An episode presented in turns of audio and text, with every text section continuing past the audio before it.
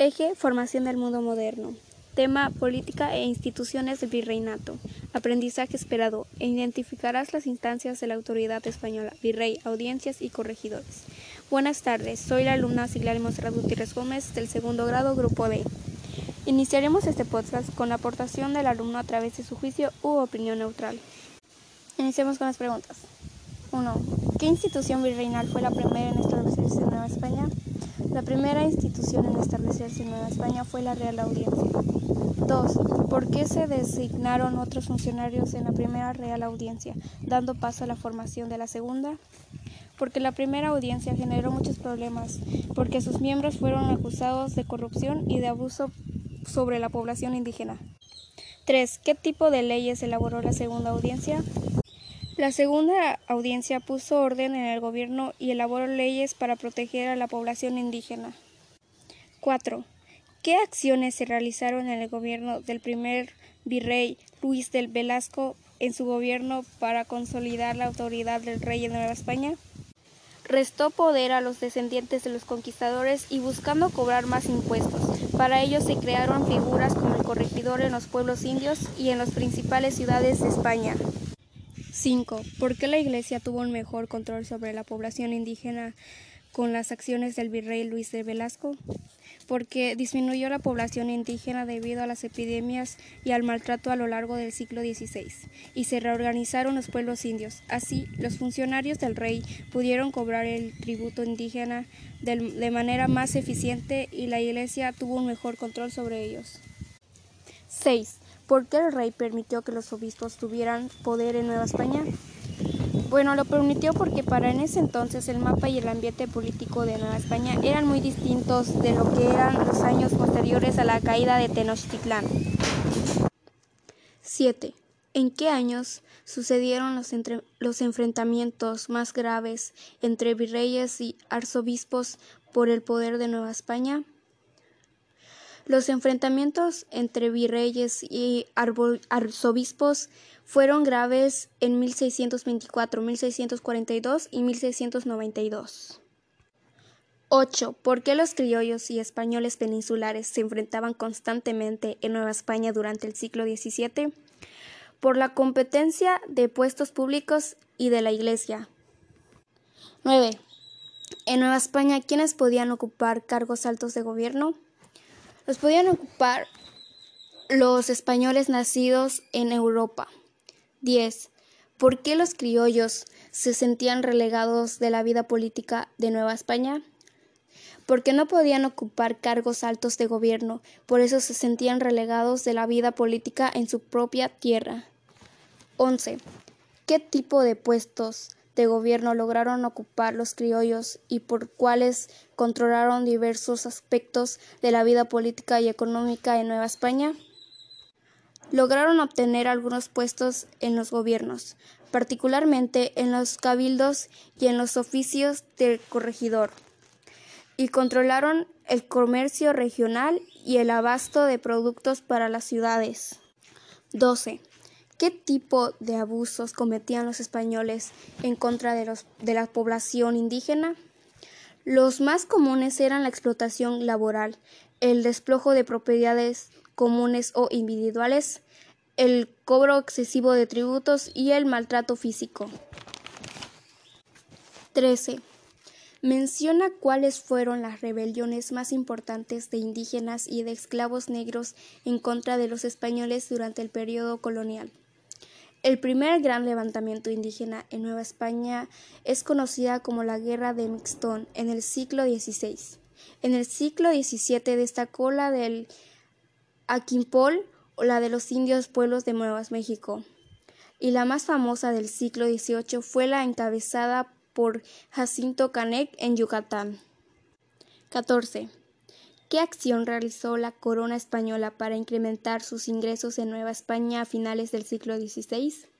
Con el fin de incrementar los ingresos de la, corona, se pusieron a la venta algunos cargos públicos en Nueva España y en general en todo el imperio español. 15. ¿Cómo logró la élite criolla acrecentar su poder y tener mejor participación en el gobierno virreinal de, mediados del siglo XVIII? Lo logró porque a mediados del siglo XVII fue posible comprar cargos más importantes, como el de corregidor o incluso el de oidor, lo que permitió a las élites criollas acrecentar su poder. 16. Explica de qué se trataba el repartimiento de mercancías. Bueno, a esto se les llamó cuando obligaban a los indios a comprarles una serie de productos. 17. ¿Por qué la venta de cargos públicos en Nueva España hizo que la monarquía española perdiera el control directo sobre algunas instituciones del gobierno? Porque la venta de altos cargos en la monarquía no solo favoreció la corrupción, también la corona perdió el control directo sobre algunas instituciones. 18. ¿Cómo se llamó la casa reinante que sustituyó a los, a los Habsburgo a principios del siglo XVIII? A este se le nombraba como Borbón. 19. ¿A qué se le llamaban reformas borbónicas? A las reformas borbónicas encaminadas a reorganizar el gobierno y a los territorios en España y colonias americanas. 20. ¿Cuáles eran los objetivos esenciales de las reformas borbónicas? Los objetivos esenciales eran obtener mayores recursos económicos, restar el poder y riqueza, a la Iglesia y a las élites locales, y reorganizar la administración pública. 21. ¿Cómo combatieron los Borbón la venta de cargos públicos en Nueva España? Se combatió la práctica de la venta de cargos y se sustituyó en las audiencias y otras instancias de gobierno a los funcionarios criollos por españoles. 22. ¿Cómo se llamó la nueva división administrativa en Nueva España establecida por los Borbón a finales del siglo XVIII? Una nueva división administrativa basada en la creación de dos intendencias que consistían en demarcaciones regionales más pequeñas que permitían un control político y económico más eficiente. 23. Define qué era una intendencia. Una función designada por el rey con el objetivo de administrar la región y recaudar más impuestos. 24. ¿En cuántas intendencias se dividió a Nueva España? En 12 intendencias. 25 quiénes gobernaron las intendencias y qué poder ejercían. A la encabezada de cada una de estas unidades administrativas se nombró a, un intendente, un funcionario designado por el rey. Los intendentes le restaron poder al virrey y a las audiencias y limitaron la autoridad de los corregidores y combatieron sus redes de corrupción. 26. ¿Por qué los Borbones crearon un ejército profesional? Porque ante la amenaza de invasiones extranjeras y para tener un mejor control sobre la población local se creó un ejército profesional. 27. ¿Por qué el ejército se conformó como un grupo muy poderoso en el virreinato? Porque los miembros del ejército recibieron importantes fueros y privilegios. 28. ¿Qué cargos ocuparon el virrey y los intendentes dentro del ejército? Al virrey se nombró jefe de Fuerzas Armadas y los intendentes fueron oficiales regionales. 29. ¿Cómo eliminaron los Borbones el monopolio comercial? Porque las reformas borbónicas establecieron la apertura al libre comercio entre los virreinatos y entre otros y otras regiones del mundo. 30. ¿Cómo limitaron los Borbones el poder de la Iglesia? Redujeron los fueros y privilegios y se les confiscaron algunos de sus bienes. Con esto ya terminamos las preguntas y le damos inicio a la investigación de fuente secundaria. Investiga el por qué los Habsburgo dejaron de reinar en España y cómo los Borbones tomaron dicho poder.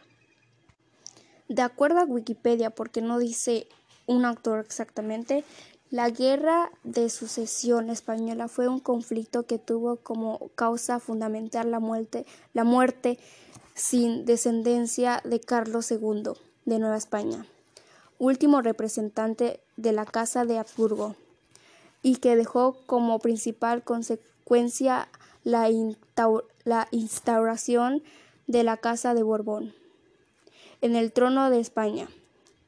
Para la monarquía hispánica, las principales consecuencias de la guerra fueron la pérdida de sus posesiones europeas y la desaparición de la corona de Aragón, lo que puso fin al modelo de monarquía de los Habsburgo españoles. Con esto iniciamos con las conclusiones.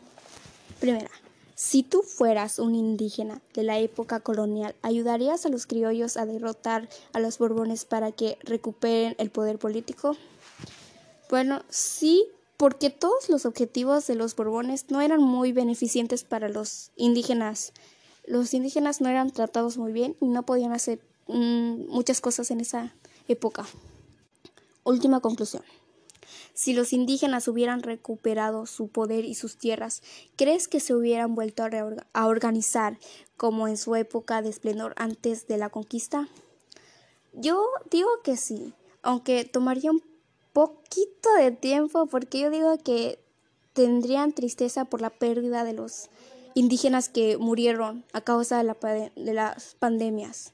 Y pues yo creo que sí volverían a hacer sus tradiciones, pero tipo ya no vivirían tan en esplendor porque habría más muertes por las epidemias. Con esto finalizamos el podcast. Tengan una bonita tarde.